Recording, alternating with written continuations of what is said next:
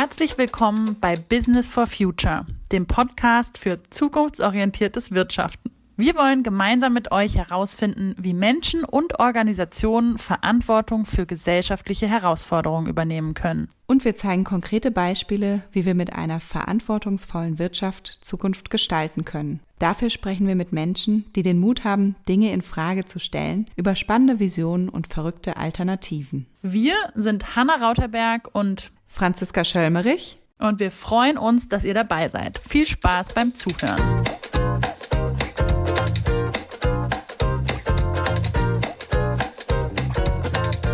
Heute geht es um das große Thema regeneratives Wirtschaften und deswegen spreche ich heute mit Ella Lager von der Beratung The Dive. Ella ist Designerin, Klimaaktivistin und oft als Pionierin und Vordenkerin in den Bereichen unterwegs, in denen sie arbeitet. Aktuell ist das genau der Bereich des regenerativen Wirtschaftens und dazu hat sie bei The Dive den Stellar Approach mitentwickelt, der es Organisationen ermöglicht, sich in eine nachhaltige und regenerative Richtung zu entwickeln. Ella brennt für positive Zukunftsszenarien und dafür, die Wirtschaft zum Teil der Lösung für unsere aktuellen Probleme zu machen.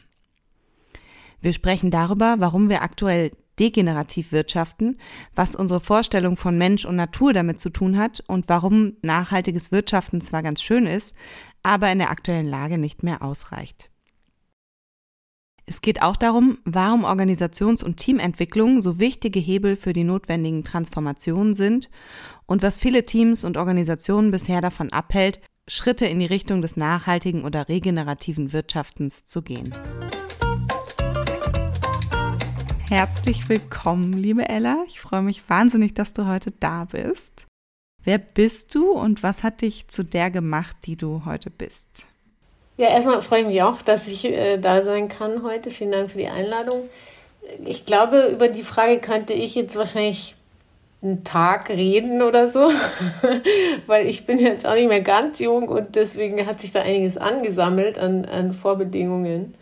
Ähm, ich glaube, die kurze Variante ist, ich bin schon groß geworden in einem Kontext, in dem das also so ein Verantwortungsgefühl für die Welt irgendwie kultiviert wurde. Und die erste Manifestation davon war wahrscheinlich, dass ich, als ich 17 war, den Bayerischen Umweltpreis bekommen habe mit Freunden zusammen. Wir haben so ein Schülerprojekt gemacht und haben unseren Ort, in dem wir gelebt haben, es waren so 20.000 Einwohner, auf wassersparende Klospülung umgerüstet, in minutiöser, monatelanger ähm, Haus-zu-Haus-Laufarbeit mit Unterstützung der Bürgermeisterin wir wollten den gar nicht haben. Wir hatten uns gar nicht um den beworben. Wir haben den auch nicht abgeholt, weil das ein ganz schrecklicher Umweltminister war damals in Bayern, den wir komplett abgelehnt haben. Also wir, der wurde uns ein bisschen nachgeworfen, ehrlich gesagt. Aber was sich da schon äh, gezeigt hat und glaube ich auch so als roter Faden vielleicht erkennbar ist, ist, dass ich also immer, wenn ich so neue Dinge entdeckt habe, damals war das eben dieses Klospülgewicht, äh, aber es waren später war es das Internet und dann waren es irgendwie Location-Based Services und dann war es positive Zukunftsvisionen und und und, dass immer, wenn da was Neues aufgetaucht ist, dass ich äh, große Begeisterung, glaube ich, dafür empfunden habe und auch so ein bisschen präferiert habe, immer in Kontexten aktiv zu werden, in denen eigentlich keiner wusste, wie es geht, weil man so früh dran war, dass man eigentlich das von niemandem lernen konnte äh, sondern in einem Umfeld zu arbeiten, in dem man einfach ausprobieren musste. Und das verbunden mit so einer Prise Aktionismus, ja, die Dinge einfach angehen konnte. Und eigentlich ist es so, in dem Moment, wo Experten auftauchen auf einem Gebiet, langweilt es mich schon. Also ich, dann suche ich mir was Neues.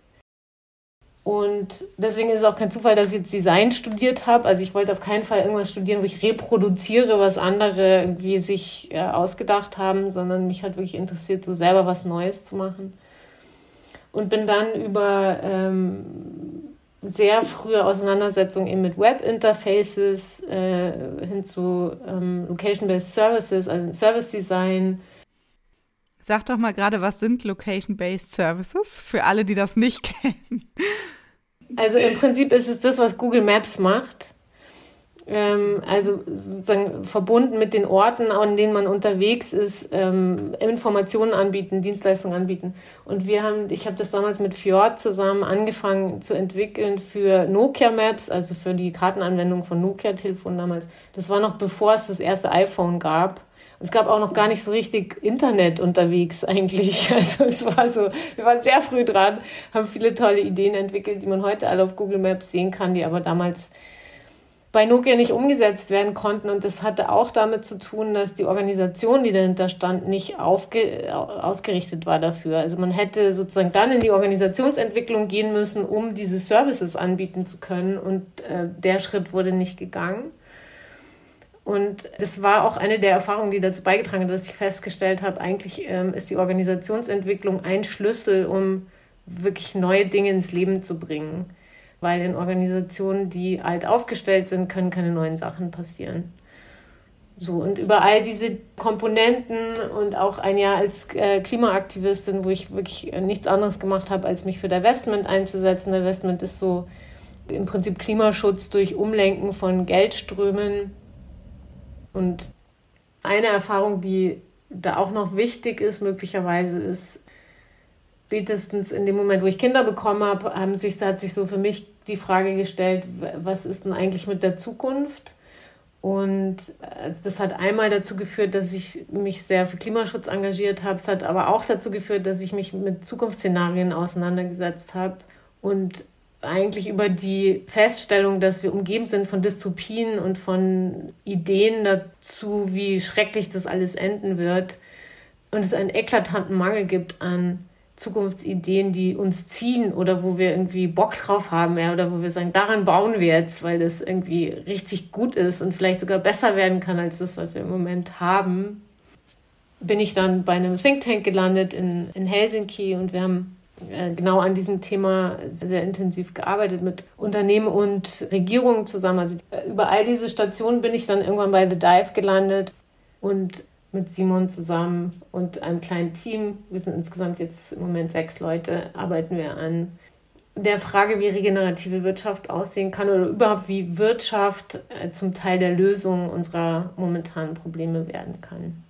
Finde ich total spannend, das mit den positiven Zukunftsideen. Kannst du da mal ein Beispiel für nennen? Was war so deine, eine deiner Lieblingsideen oder Bilder? Ja, also für mich hatte das immer viel zu tun mit dieser unglaublichen Verschwendung, die auch so sinnlos ist. Also ich äh, sehe einfach um mich herum, wie Leute und auch ganz vernünftige Leute sich betäuben mit Konsum.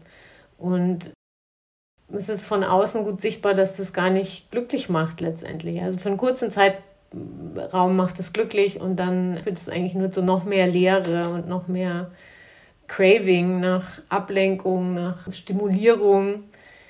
Und für mich gehört zu einer guten Zukunftsvision unbedingt, dass wir uns darauf besinnen, was wirklich wichtig ist. Und auch anerkennen, dass es eben viel weniger ist als das, was wir im Moment haben, die ganze Zeit und jederzeit verfügbar haben wollen auch. Und für mich ist wirklich so diese Frage, was brauchen wir und wann, der Schlüssel zu einer Zukunft, die dann auch ja, zu einer Lebensweise beiträgt, in der unsere Kinder auch noch eine Chance haben und auch unsere Enkel äh, gut leben können. Und über all diese Themen bist du dann jetzt beim regenerativen Wirtschaften gelandet, bei The Dive. Kannst du mal erklären, was sich dahinter verbirgt, hinter diesem Begriff? Ja, also ähm, vielleicht fängt man am besten an mit, dem, mit der Idee von Nachhaltigkeit, die im Moment so gängig ist. Also wir haben ja im Moment einen Begriff von Nachhaltigkeit, der in der Regel so ausgerichtet ist, dass man sagt, wir wollen das, was wir machen, weitermachen. Wir wollen weiter das Gleiche produzieren, die gleichen Dienstleistungen anbieten, aber wir wollen es machen und dabei möglichst wenig Schaden anrichten, vielleicht sogar gar keinen Schaden anrichten. Und da gibt es verschiedene Möglichkeiten auszurechnen, warum das jetzt keinen Schaden anrichtet. Zum Beispiel, indem man Carbon Credits kauft wo man ja fragen könnte, wo kommen die eigentlich her? Also wessen Credit verbrauchen wir da gerade? Die meiner Auffassung nach alle zu kurz greifen, diese, diese Methoden, sich das schön zu rechnen. Und dann kommt dazu, dass man ja auch als vernünftiger Mensch, sobald man irgendwie äh, Medien konsumiert, heutzutage feststellt, es reicht auch nicht mehr, nur keinen Schaden anzurichten, weil der Schaden ist ja bereits da. Und mit einer enormen Geschwindigkeit rollen die Konsequenzen auf uns zu. Und es kann nicht mehr nur darum gehen, es nicht schlimmer zu machen, sondern wir müssen darüber nachdenken, wie können wir es denn in Ordnung bringen. Das heißt also, Nachhaltigkeit am Ende reicht nicht mehr aus. Auch wenn sich das so schön anhört, aber eigentlich ist das eine Option, die viel zu kurz greift. Das reicht nicht mehr aus. Und diese Erkenntnis kann erstmal in Verzweiflung führen, weil was wir uns ja nicht vorstellen können und äh, auch gar nicht wollen, ist eine Welt ohne Wirtschaft. Wenn wir sagen, äh, Wirtschaft soll weiter bestehen. Wir brauchen Wirtschaft. Ähm, sie hat uns viel Gutes beschert und wir wollen auch nicht auf alles verzichten, was sie uns beschert. Dann äh, kommt man ja ganz logisch zu der Konsequenz, dass Wirtschaft vom Teil des Problems zum Teil der Lösung werden muss. Das heißt, Wirtschaft muss sich selber letztendlich die Aufgabe stellen, die Dinge wieder in Ordnung zu bringen, zu regenerieren. Deswegen der Begriff regenerative Wirtschaft. Also im Moment haben wir ein Wirtschaftssystem, was degenerativ funktioniert. Das heißt, wir entnehmen Dinge, äh, wir verbrauchen die und dann schmeißen wir die weg. Und wir haben einen endlichen Planeten. Das heißt, es gibt überhaupt kein Wegwerfen, weil weg ist immer noch hier. Und die, äh, die Idee von regenerativer Wirtschaft, der liegt erstmal zugrunde, nicht mehr degenerativ zu arbeiten, sondern regenerativ und was bedeutet Regenerativität? Das müssen wir uns aus der Natur abgucken letztendlich. Und alle Modelle ähm, zu, zu regenerativer Wirtschaft gehen von bestimmten Prinzipien aus, die beschreiben, wie lebende Systeme in der Natur funktionieren. Also lebende Systeme definieren sich durch bestimmte Prinzipien und es sind dann in der Permakultur zwölf Prinzipien und bei, äh, im Capital Institute sind es acht Prinzipien, bei uns sind es vier Prinzipien. Letztendlich sagen die alle genau das Gleiche und beschreiben, wie lebende Systeme funktionieren. Und die Idee von regenerativer Wirtschaft ist, dass sie sich diese Prinzipien zugrunde legt und dass sie anstrebt, selbst nach diesen Prinzipien zu funktionieren und sich auch daran zu messen. Lass uns auf jeden Fall gleich mal über die Prinzipien sprechen. Davor würde ich gerne noch mal wissen von dir. Ich habe dich vor ein paar Wochen bei einer Veranstaltung erlebt und da hast du sehr treffend aus meiner Sicht auch noch mal erklärt, warum wir eigentlich äh, in der aktuellen Situation gelandet sind, warum wir eigentlich aktuell so ein degeneratives Wirtschaftssystem haben, was ja viel mit unserem Verständnis von uns als Menschen und von der Natur zu tun hat. Da hast du auch damals ein ganz schönes Video gezeigt, was wir verlinken können in den Shownotes von der BBC. Vielleicht kannst du da noch mal was sagen. Also letztendlich aus einer langen Historie äh, der Menschheit heraus und ich glaube übrigens, was da nicht so vorkommt, aber was glaube ich schon auch eine Rolle spielt, ist so das christliche Weltbild. Haben wir einfach oder haben viele von uns eine Vorstellung von, wir sind Menschen und die Natur ist irgendwie so was anderes.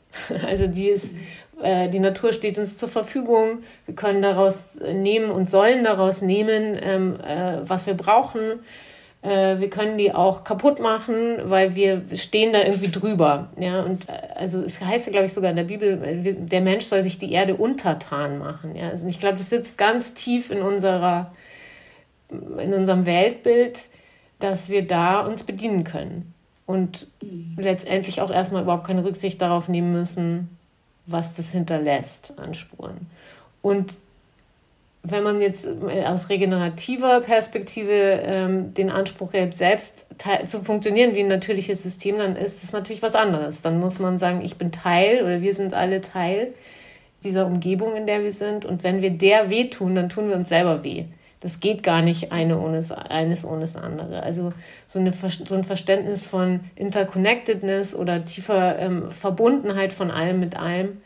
Und das kommt übrigens ja auch in der Bibel vor. Ich bin überhaupt gar keine Christin, deswegen wundere ich mich gerade selber, dass ich da so viel zitiere. Aber es ist ja wirklich so. Also was du jemand anders antust, das kommt zu dir zurück. Und das gilt eben nicht nur unter Menschen, sondern das ist auch äh, mit den Umgebungssystemen der Natur, lässt sich das genauso beobachten. Okay, dann würde mich noch interessieren, ihr habt ja den Stellar Approach entwickelt. Was ist das genau? Was ist das Ziel? Woher kommt der Name? Vielleicht kannst du da auch was zu sagen, so als Einordnung. Ja, was habt ihr euch dabei gedacht? Also der Stellar Approach ist entstanden bei The Dive eigentlich aus einer Spannung heraus, dass nämlich äh, der Purpose von The Dive ist eine lebensdienliche Wirtschaft. Und äh, der Loop Approach, mit dem wir sehr erfolgreich sind, klammert da so einen Teil aus, weil der optimiert sozusagen, wie ähm, äh, Teams zusammenarbeiten und das, da wird auch ganz viel Energie freigesetzt, die wirklich mit der Frage zu tun hat, was für ein Purpose haben wir als Team, wie wollen wir eigentlich auch als Mensch in der Arbeit sein. Also es kommen ganz viele Fragen auf, die, die natürlich mit dem Thema zu tun haben, was ist eigentlich eine lebensdienliche Wirtschaft. Aber es hat immer so ein bisschen die Komponente gefehlt, ähm, welche Ergebnisse erzielen wir eigentlich als Team mit dem, was wir machen. Also was kommt da hinten raus, ganz banal als Fußabdruck. Und äh, um das zu thematisieren, haben wir dann parallel zum Loop äh, den Stellar Approach entwickelt und der richtet sich auch erstmal an Teams vorrangig, weil unser, unsere Vorstellung von dieser Transformation, die da jetzt notwendig ist, also ich glaube, wir sehen, dass die ein bisschen größer ist, als die meisten Leute das jetzt im Moment äh, noch wahrhaben wollen. Man kann das eigentlich vergleichen mit der Digitalisierung, wo man auch am Anfang dachte, naja, wir stellen halt jetzt noch unsere Dienstleistung, die wir haben, die stellen wir jetzt auch noch online zur Verfügung, dann haben wir Online-Banking und dann sind wir digital. Und viele Unternehmen haben lang gebraucht, um herauszufinden, das macht aber gar keinen Sinn, solange unsere Mitarbeitenden noch in Keller rennen, die Papierakten hochholen und dann irgendwie, äh, also sozusagen nichts verändern an dem, wie sie vorher gearbeitet haben, sondern eigentlich betrifft dieser Wandel jeden Einzelnen in der Organisation. Und jeder und jede Einzelne muss eigentlich auch ihren eigenen Job neu denken und muss ein neues Verständnis entwickeln für das, äh, was sie da macht und wie das eben unter diesen neuen Bedingungen aussehen kann. Und dann auch Ideen einbringen, wie man das äh, umsetzen kann, weil jeder ist für das, was er macht, Experte und Expertin. Und so mindestens in dem Ausmaß wird es mit der nachhaltigen Transformation sein. Jeder Einzelne muss da eigentlich total klar haben, was Erfolg bedeutet äh, im, im Sinne von Nachhaltigkeit. Und es wird ein bisschen anders aussehen als das, was sie jetzt machen. Und deswegen äh, ist es sehr sinnvoll, mit Teams zu arbeiten und wirklich erstmal denen die Möglichkeit zu geben, zu fragen, äh, darüber nachzudenken, das, was wir jetzt tun, wie können wir das regenerativer tun und welchen Beitrag leistet das innerhalb unserer Organisation zum insgesamten Wandel hin zur Regenerativität. Und dann gibt es natürlich schon äh, Schnittstellen nach außen in andere Teams und in die Führungsebene und auch außerhalb der Organisation das ist Teil des Prozesses, dass wir eben das Werkzeug dafür geben, zu erkennen, okay, welche dieser Spannungen, welche dieser Veränderungen, die wir bearbeiten wollen, liegt wo und welche Infrastruktur brauchen wir auch, um die abzuarbeiten an den entsprechenden Schnittstellen. Also der Name, ähm, der hat eigentlich keine tiefere Bedeutung. Wir haben irgendwie zu Beginn mal ein Brainstorming gemacht und sind da so ein bisschen abgeschweift und fanden dann einfach, dass es gut klingt. Wir haben dann schon festgestellt, er passt wirklich sehr gut, sonst hätten wir ihn wahrscheinlich auch nochmal geändert. Aber ähm, tatsächlich, was wir versuchen und wie auch zum Beispiel unsere Learning Journey aufgebaut ist, ist, dass wir wirklich so totalen Abstand nehmen von dem, äh, wo wir drin stecken. Also, dass wir wirklich wie so ins Weltall fliegen und mit so einem Overview-Effekt nicht auf die Erde in dem Fall, sondern aufs Wirtschaftssystem gucken und aus dem Weltall versuchen zu verstehen, was da eigentlich schiefläuft und wie es funktionieren könnte, wie es besser funktionieren könnte. Ja, super spannend. Ähm, du hast jetzt den Loop Approach erwähnt. Da könnte ich auch noch mal ungefähr drei Tage lang zu fragen. Ähm, da gibt es ein richtig gutes Buch zu, an dem auch Sebastian Klein beteiligt war, der ja auch hier schon mal zu Gast war. Das werde ich äh, auch noch mal in die Show Notes packen. Und zu dem Stellar Approach, wer von euch äh, sich dafür interessiert, ihr bietet Learning Lunches an und eine Masterclass, glaube ich auch, ne? Genau, Masterclass äh, ist, die ist super erfolgreich. Es ist ein Tag und man geht praktisch mit einer Idee davon, ähm, was ist regeneratives Wirtschaften, wie kann ich das im Unternehmen verargumentieren und auch schon so einer ersten Vorstellung, was bedeutet das für, für konkret für meinen Fall. Mhm. Also für alle, die sich dafür interessieren, meldet euch an. Links findet ihr in Show Notes und dann bist du wahrscheinlich auch dabei, Ella. Könnt ihr Ella nochmal selber ganz viele Fragen stellen. Genau, in der Regel bin ich dabei, ja. ja. Okay, dann lass uns doch mal tiefer in das Thema regeneratives Wirtschaften einsteigen. Du hast jetzt gerade eben schon gesagt, bei euch sind das vier Prinzipien. Erzähl doch gerne mal was dazu, was sich, ja, was verbirgt sich dahinter. Genau, also äh, die vier Stellar-Prinzipien ich sage immer, die sind so vier Eckpunkte von einem Feld, auf die man anfangen kann, ähm, sich in Richtung Regenerativität zu entwickeln. Die sind sicher nicht alle gleich wichtig für jeden, aber das sind die vier Prinzipien zirkulär, eingebettet, inklusiv und langfristig. Und äh, das Prinzip zirkulär ist, glaube ich, so das naheliegendste, wenn man irgendwie über natürliche Systeme nachdenkt und auch eins, in dem die Wirtschaft schon so ein bisschen angefangen hat, auch im Mainstream drüber nachzudenken, okay, wir müssen, wir können nicht endlos Ressourcen entnehmen und wieder wegwerfen, sondern wir müssen anfangen, drüber nachzudenken, wie wir die in einen Kreislauf bringen. Jetzt ist es in der Natur äh, eh so, dass alles ein Werden und Vergehen ist und wenn etwas zu Ende geht, dann speist es den nächsten Kreislauf. Das heißt, man greift dann natürlich das Prinzip auf. Da gehört aber in der Natur auch noch dazu, dass es kein endloses Wachstum gibt. Der Gedanke ist neu, denke ich, in unserem äh, bestehenden Wirtschaftssystem. Es gibt keinen Baum, der endlos wächst und auch kein Menschen, niemand, gar nichts wächst endlos. Und wenn es das doch tut, wie zum Beispiel ein Krebsgeschwür oder so, dann heißt, läutet es gleich sein eigenes Ende ein, weil das heißt, dass der, äh, der Wirt, auf dem man da äh, zu, unterwegs ist, der wird sterben. Also die Lebensgrundlage wird entzogen. Das ist tatsächlich so. Und das bedeutet, dass man in der, auch in der Wirtschaft anfangen muss, darüber nachzudenken, welche Dinge sollen sterben, welche müssen wir loslassen, ähm, welche haben einfach ihre Zeit gehabt und das braucht man nicht mehr, das können wir vielleicht auch gar nicht mehr äh, leisten, was wir uns da überlegt haben früher mal. Es war eine Zeit lang gut, aber die Zeit ist vorbei. Tatsächlich gehört zum Prinzip zirkulär auch für uns sehr, weil wir eigentlich äh, aus der Organisationsentwicklung auch kommen. Die Frage, wie gehen wir mit uns selber um? Also wie können wir als Team auch für Zyklen sorgen oder als Organisation, äh, die es den einzelnen Mitarbeitenden ermöglichen, sehr lange und trotzdem mit voller Kraft auch dabei zu sein. Also sich nicht total veraus Aufgaben. Und das bedeutet letztendlich, dass man als Organisation auch den Phasen der Erholung oder der, der Regeneration genauso viel Wertschätzung entgegenbringen muss, wie den Phasen der Aktivität und der Produktivität. Also das hängt alles am Prinzip zirkulär. Die anderen mache ich jetzt ein bisschen kürzer, weil sonst äh, sprengen wir den Rahmen. Das Prinzip Embedded befasst sich mit der Eingebettetheit in Umgebungssysteme. Das heißt, es sind erstmal die unmittelbaren Stakeholder, äh, unsere Zulieferer, unsere Kunden, unsere Mitarbeitenden, unsere Shareholder, die spielen da auch eine wichtige Rolle.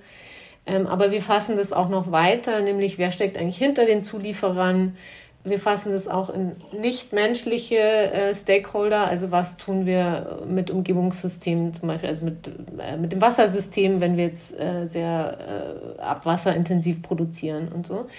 Und dann die Auswirkungen darauf. Also wo haben wir besonders gute Auswirkungen, wo haben wir vielleicht besonders schlechte Auswirkungen und werfen die Frage auf, wie können wir denn dafür sorgen, dass wir insgesamt einen besseren Abdruck hinterlassen, als wir vorgefunden haben. Das heißt, es reicht nicht, bei Null rauszukommen, sondern wie können wir mehr beitragen zu diesem Umgebungssystem, als wir entnehmen.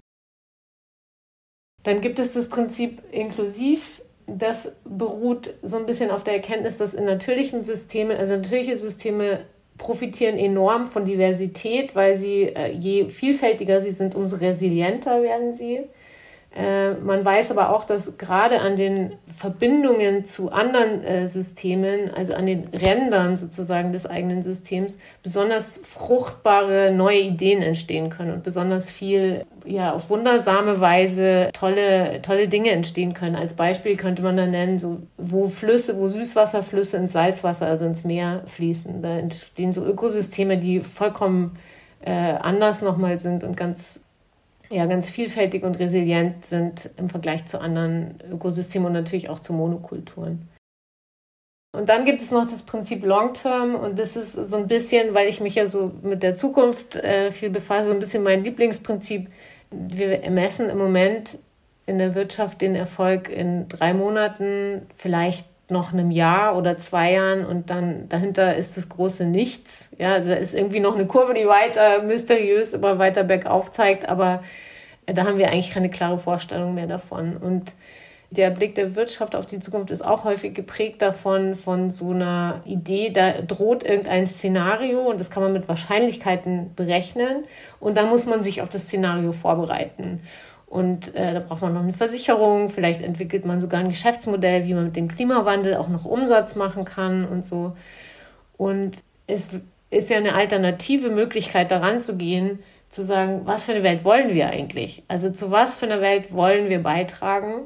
in der Erkenntnis, dass diese Zukunft nicht einfach irgendwie passiert und wir sind da, werden da mitgespült, sondern wir machen diese Zukunft. Mit jeder kleinen Entscheidung, die wir treffen, tragen wir dazu bei, dass es eben so kommt oder anders kommt. Und je klarer wir haben, wo wir hinwollen, äh, umso besser können wir unsere jetzigen Entscheidungen darauf ausrichten, ähm, dass es auch so kommt. Weil wir eigentlich im Fahrersitz sitzen in diese Zukunft und wir haben durchaus Einfluss darauf, ähm, was auf uns zukommt. Und da kann man ja, viel mehr mitgestalten, als vielleicht die meisten ähm, sich auch so zutrauen, würde ich jetzt einfach mal behaupten.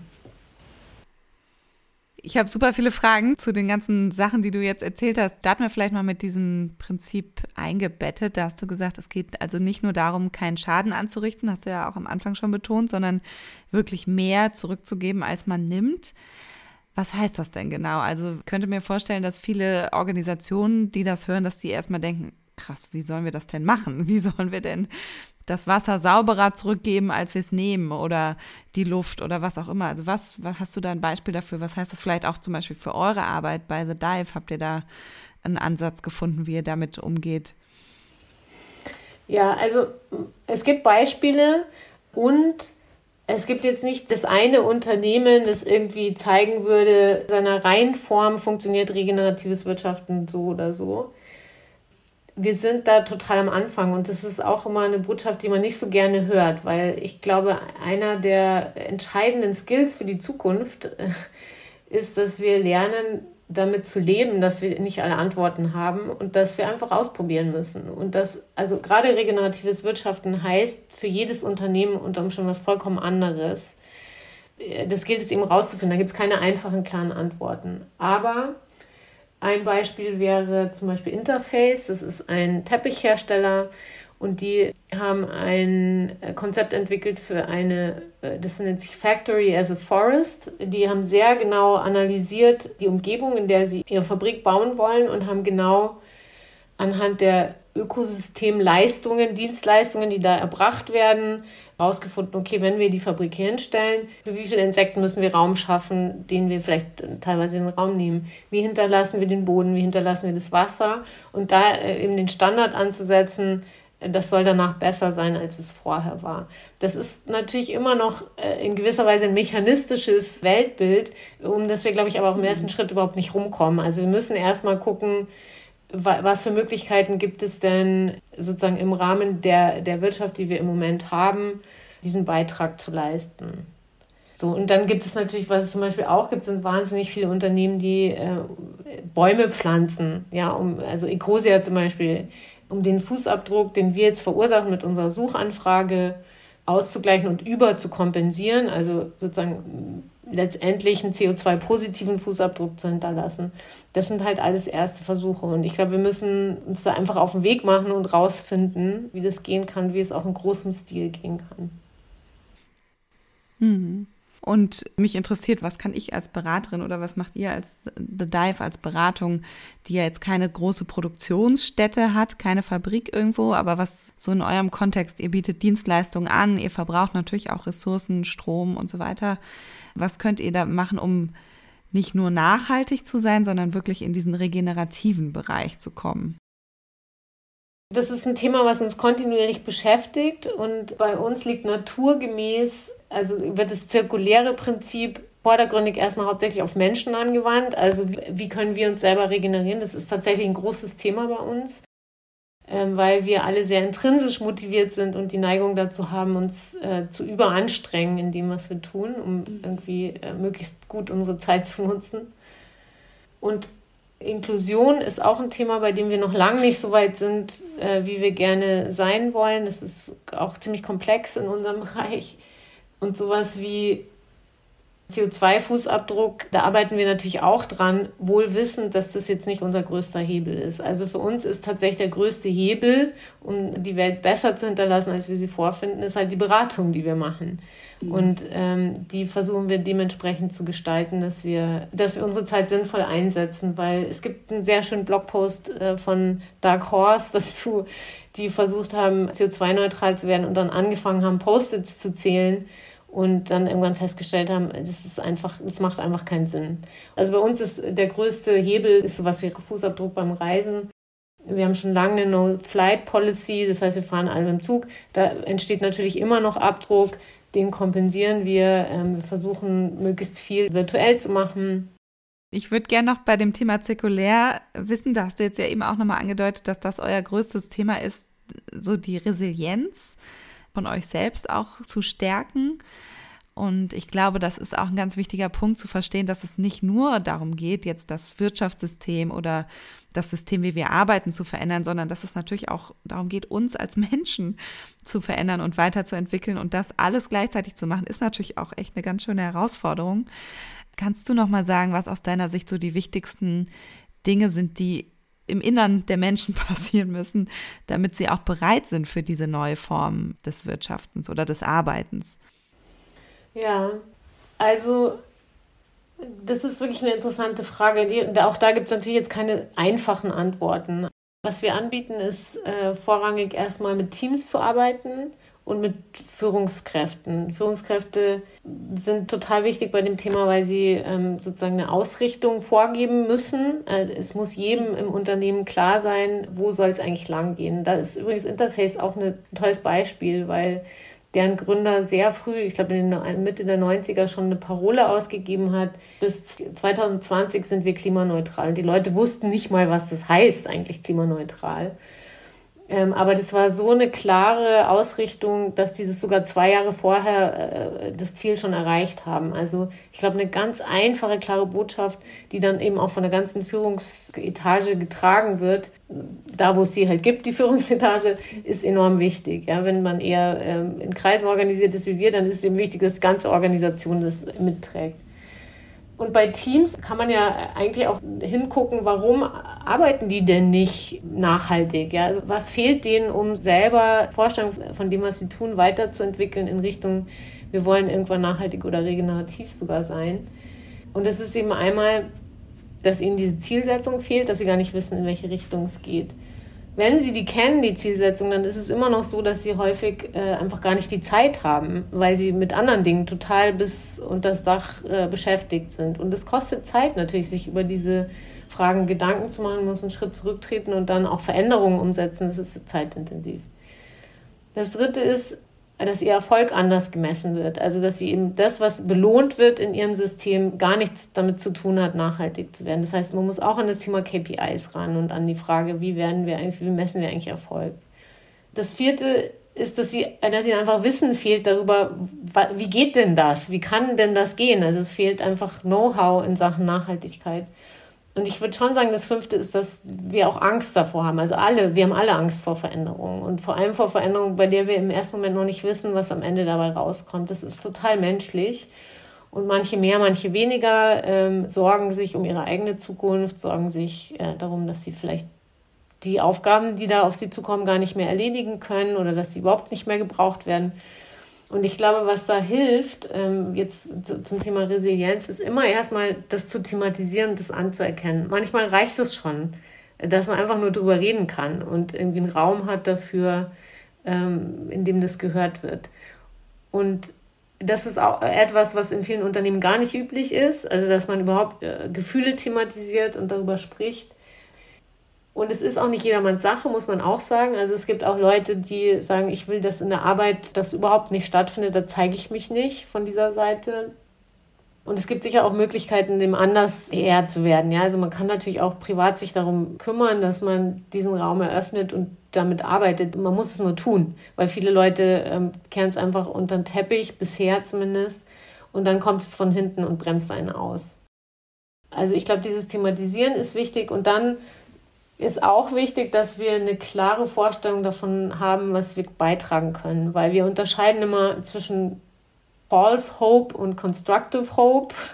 Und False Hope wäre wirklich zu sagen, ja, die Jugend wird es schon richten. Irgendjemand wird eine Technik erfinden im letzten Moment, äh, die irgendwie das CO2 raussaugt und dann wird alles gut. Das ist eigentlich total unproduktive Hoffnung, die nicht so tief hilft, dass es einem dann wirklich besser gehen würde, äh, oder zumindest nicht auf Dauer.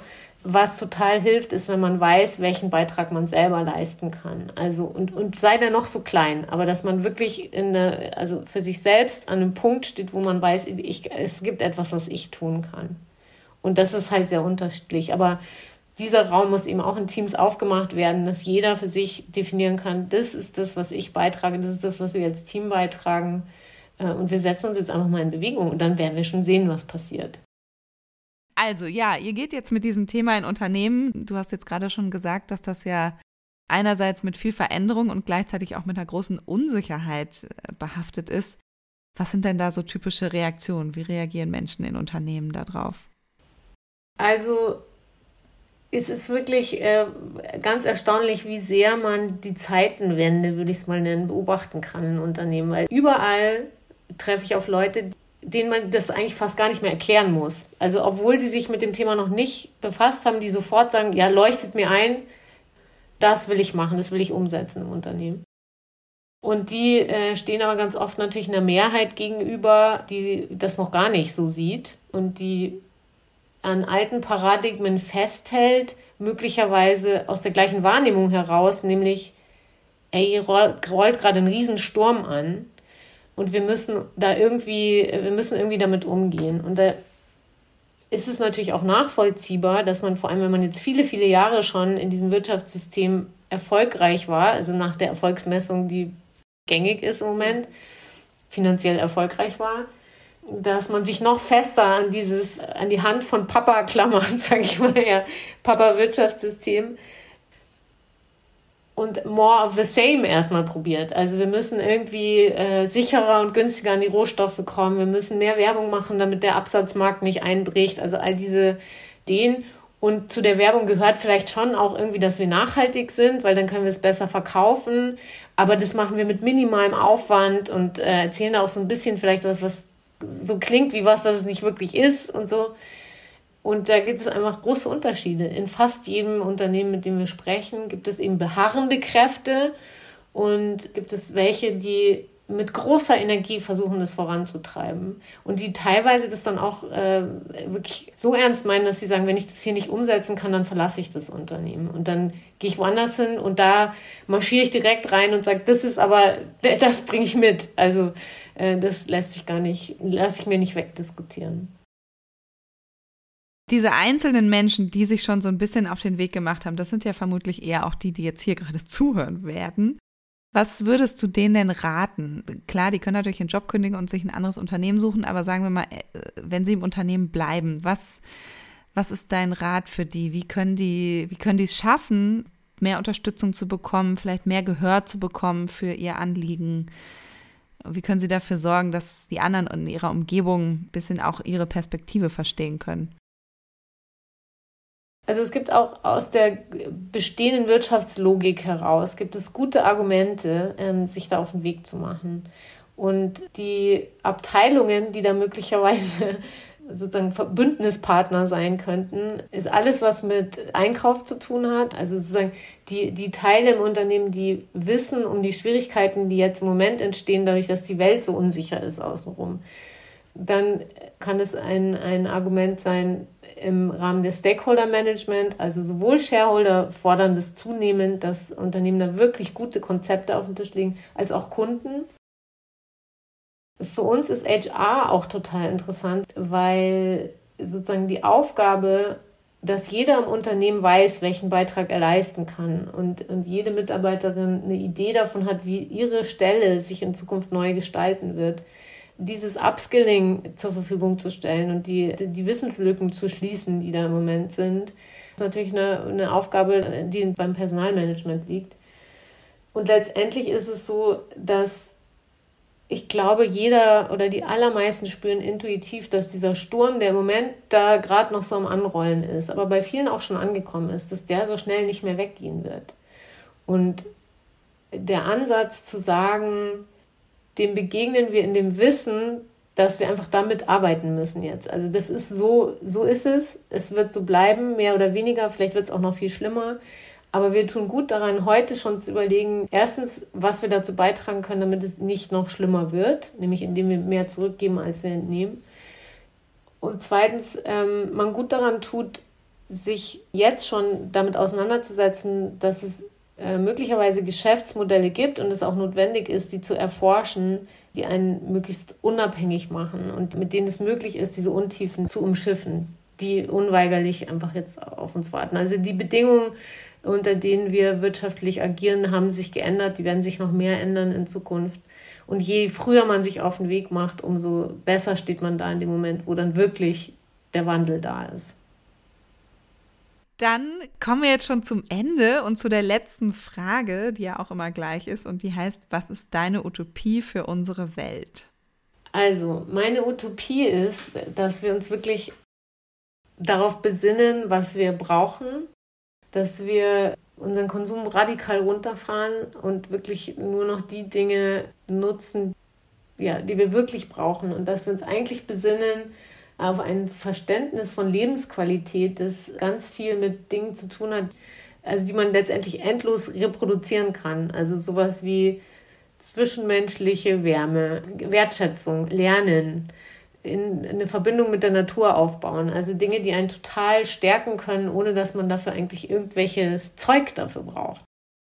Und ich gehe davon aus, dass äh, sich auch die äußeren Bedingungen ändern werden für uns. Und meine Utopie ist, dass wir darin die Chance erkennen, Dinge miteinander zu erleben, also wirklich so als Menschen untereinander, die heute vielleicht gar nicht denkbar sind. Also wirkliche Unterstützung gegenseitige, Gespräche über das, was das Leben ausmacht, eine Form miteinander in Verbindung zu gehen, die, die wir im Moment nicht haben, weil auch alle tatsächlich die ganze Zeit auf ihrem Smartphone hängen und äh, nicht mehr so viel miteinander reden. Und für uns hat sich in den letzten 200 Jahren viel verändert in, an den Lebensbedingungen, aber letztendlich haben wir ja immer noch genau die gleichen Voraussetzungen wie 10.000 Jahre davor. Wir haben uns gar nicht so irre weiterentwickelt, sondern wir haben eigentlich noch die gleichen Bedürfnisse. Und in meiner Utopie haben wir Wege gefunden, diese Bedürfnisse besser zu befriedigen als heute mit weniger Zeug. Klingt super. vielen, vielen Dank. War super spannend mit dir zu sprechen. Vielen Dank für deine Zeit, Ella. Ja, Hanna, es freut mich ja sehr, dass du dabei bist, um mit mir zusammen zu überlegen, was wir aus dem Gespräch mit Ella mitnehmen. Willst du mal starten? Ja, gerne. Also ich war tatsächlich auch richtig traurig, dass ich nicht dabei sein konnte bei dem Gespräch und hatte nach dem Anhören richtig Lust, Ella kennenzulernen. Es scheint irgendwie eine coole Person zu sein. Und ich fand es super spannend, nochmal zu reflektieren, inwieweit unser christliches Weltbild einen Einfluss darauf hat, wie wir mit unserer Erde umgehen. Und habe mich auch nochmal daran erinnert, dass ich das tatsächlich auch noch gelernt habe, diese Aussage, wir machen uns die Erde untertan als Menschen. Also da steckt ja irgendwie was sehr Hierarchisches und teilweise auch Egozentrisches drin, finde ich. Und passt auch so ein bisschen zu dieser Trennung zwischen Körper und Geist und aber eben auch zwischen unserem Geist und unserer Umgebung, die ja an sich sehr künstlich ist, wie sie auch gesagt hat oder ihr auch besprochen habt, dass es eigentlich eine Interconnectedness ist, um die es sich hier handelt. Also das, was wir unserer Welt antun, das tun wir eigentlich auch uns selbst an. Oder was wir anderen antun, kommt auch zu uns zurück.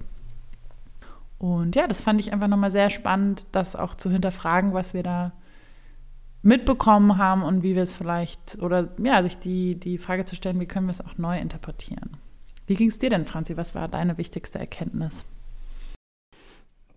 Ja, mich haben auch Ellas Aussagen über die Beziehung zwischen Mensch und Natur echt zum Nachdenken gebracht. Und ich habe dann so für mich selber festgestellt, ich habe eigentlich eine sehr enge und tiefe Beziehung zur Natur. Und gleichzeitig spielt die häufig in meinem Alltag eigentlich nicht so eine große Rolle. Und ich habe dann auch überlegt, so was kann ich machen, um dem mehr Raum zu geben. Ich habe jetzt in letzter Zeit häufiger mich mit Freundinnen statt zum Kaffee draußen zum Spazierengehen verabredet im Park oder habe zum Geburtstag äh, Wanderungen verschenkt oder habe mich dafür eingesetzt, dass wir nach der Kita auf den Spielplatz gehen, der von Bäumen umgeben ist. Und es hat schon einen Unterschied gemacht, hatte ich das Gefühl. Also es, es tut einfach gut, so in der Natur zu sein. Und es haben sich dadurch auch wirklich interessante Gespräche mit anderen ergeben zu diesem Thema. So, wie ist eigentlich deine Verbindung zur Natur? Wo spürst du die? Wo spielt das in deinem Alltag eine Rolle? Und wo ist die vielleicht auch verloren gegangen? Beziehungsweise wo tritt die in den Hintergrund? Also, das finde ich echt ein spannendes Thema.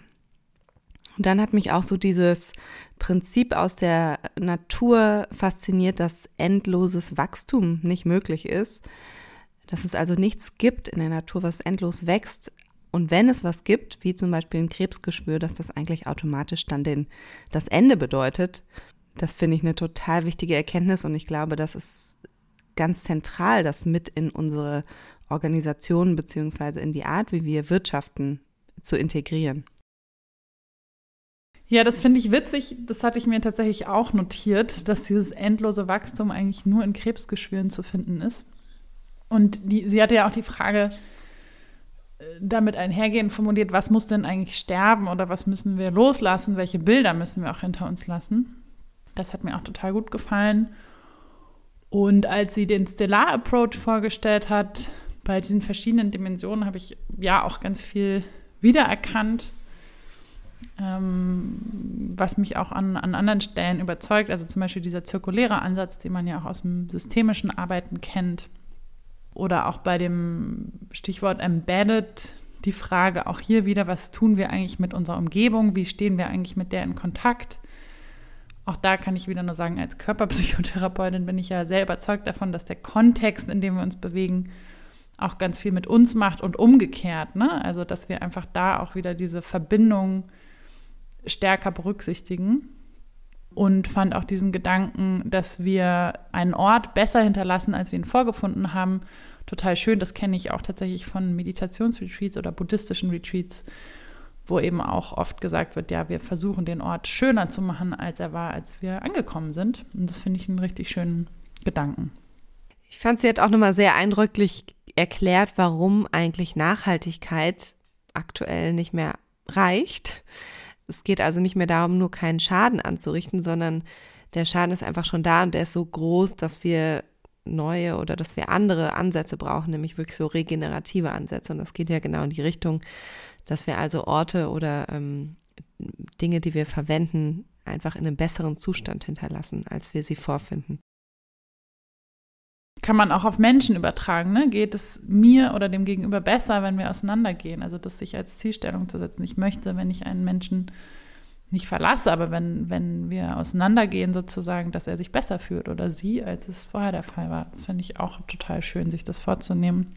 Und was ich auch noch super spannend fand bei dem Stichwort inklusiv, hat sie ja gesagt, je vielfältiger Systeme sind, desto resilienter sind sie auch und dass besonders fruchtbare Systeme so an den Rändern entstehen, also zum Beispiel, wo Süßwasser in Salzwasser übergeht.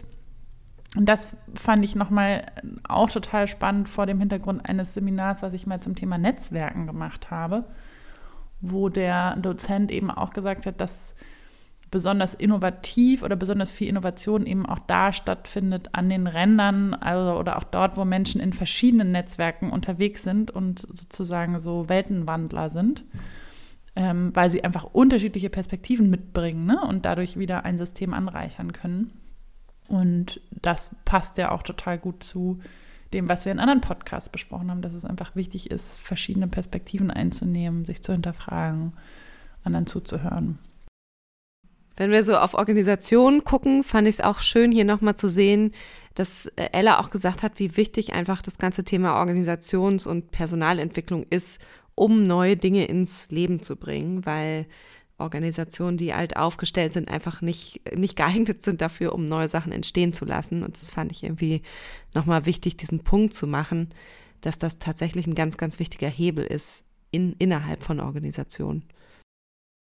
Und es kann auch, finde ich, eine totale Bereicherung für die HR-Rolle darstellen, ne? also von PersonalerInnen ähm, so das zu vermitteln, inwieweit trage ich jetzt, also an die MitarbeiterInnen zu vermitteln, inwieweit trage ich als einzelne Mitarbeiterin dazu bei, dass wir gemeinsam als Organisation einen Beitrag leisten für eine zukunftsfähige Gesellschaft oder Wirtschaft, kann wahnsinnig wichtig sein, gerade in diesen Zeiten dieser Great Resignation mit total großen Kündigungswellen und Menschen, die in eine Sinnkrise geraten, weil sie gar nicht mehr wissen, ob sie in ihrem Job eigentlich wirksam sind und Dinge tun, die irgendwie von Relevanz sind in diesen Krisenzeiten. Und wenn das zur neuen Aufgabe von HR wird, das zu vermitteln noch stärker, finde ich, macht es die Rolle auch noch attraktiver. Vielleicht auch noch mal ein bisschen klarer zu machen, wo wollen wir denn oder Menschen dabei zu begleiten, klarer für sich selbst formulieren zu können, wo will ich denn eigentlich hin? Ne? Da hat Ella ja auch drüber gesprochen, dass es weniger sinnvoll ist, sich auf so verschiedene Szenarien vorzubereiten, sondern wirklich zu überlegen, wo soll es denn hingehen? In welcher Welt will ich leben oder was, was, welchen Beitrag wollen wir leisten und dann gucken, wie können wir da hinkommen. Das heißt, so eine klare Vorstellung davon, wo soll es hingehen, ist, glaube ich, auch was, wo zum Beispiel HR eine super wichtige Funktion einnehmen kann. Ja, und gleichzeitig habe ich auch mitgenommen, äh, wir müssen lernen, damit zu leben, nicht alle Antworten zu haben. Und auch da wieder diese Komplexität und vielleicht auch so ein teilweise Paradoxon aushalten zu können von, ich gehe einen Schritt in die Richtung und schaffe es aber nicht in allen Bereichen, das gleichzeitig umzusetzen. Sie hat ja auch gesagt, regeneratives Wirtschaften heißt für jeden was anderes. Und wir müssen aufpassen, dass wir nicht auch da nicht in so ein mechanistisches Weltbild verfallen, von wegen, okay, da nehme ich mir was, da gebe ich wieder was rein, sondern das auch ein bisschen ganzheitlicher betrachten. Aber ich glaube, das Wichtigste ist zu verstehen, dass es unser Auftrag ist, dieses in Richtung dieses regenerativen Wirtschaftens zu gehen und loszulaufen. In diesem Sinne, viel Spaß beim Loslaufen. Wir freuen uns wie immer über euer Feedback, über Kommentare, über Fragen und natürlich auch, wenn ihr diese Folge mit anderen Menschen teilt. Wenn ihr jemanden kennt, von dem ihr glaubt, die Person wäre richtig gut geeignet für unseren Podcast, hat viel zu erzählen oder ihr selbst denkt, dass ihr dafür prädestiniert werdet, dann meldet euch auch sehr gerne bei uns. Und wir sehen uns beim nächsten Mal.